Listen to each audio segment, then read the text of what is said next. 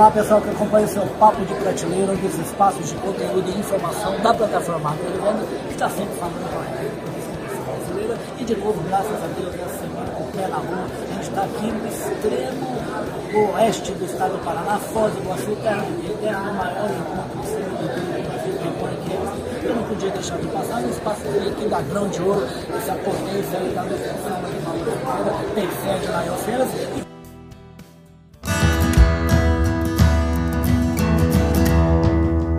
Podcast Papo de Prateleira. Bater um papo rapidinho aqui com o João Paulo dos Santos, que é da equipe do João. João Paulo, prazer aqui participar do Papo de Prazer é meu, obrigado pelo convite, é uma honra estar falando com vocês. Sim, a honra é toda a nossa Papo de Fala para mim, Grão de Ouro, o que, que ela oferta para fazer na brasileira?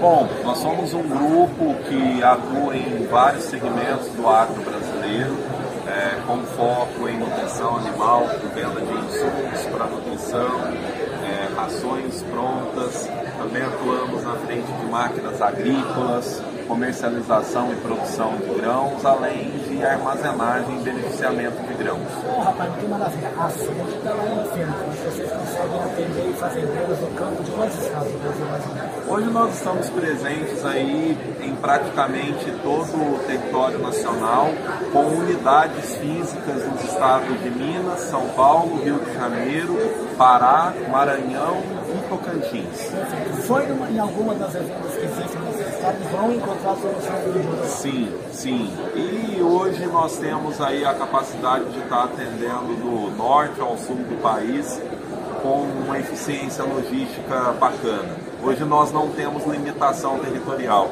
Maravilha, é bom demais, né? Chega de ser, nós alcançamos o mundo inteiro, né? Fala uma coisa, Jean. Fala um produto de cada um segmento animal que você abastece com função de qualidade. Nós somos hoje uma empresa que atua com mais força no, na bovinocultura de leite e corte e a nossa proposta para a Porc Expo é estar tá trazendo aí para o segmento da suinocultura o DDG de milho, que diferentemente aí do fubá, que é um produto altamente energético, mas pouco proteico, DDG aí, que é esse produto obtido através do processamento do milho para etanol, ele acaba mantendo aí um nível de energia alto, mas também um nível de proteína bem interessante e que é hoje já utilizado tanto na suinocultura quanto na agricultura e aqui estamos para poder trazer essa proposta aí de uma nova solução para a suinocultura brasileira. Gente, olha o que ele está falando na grande Ele está falando, em primeiro lugar, de usar um subproduto, que já é a comprovação da sustentabilidade do setor. E para mexer com, com nutrição, nutrição que está caro, o produtor sabe disso, mas basta trabalhar bem, adquirir boa tecnologia que você consegue mais. Você consegue, não desiste não. Vamos produzir mais usando o produto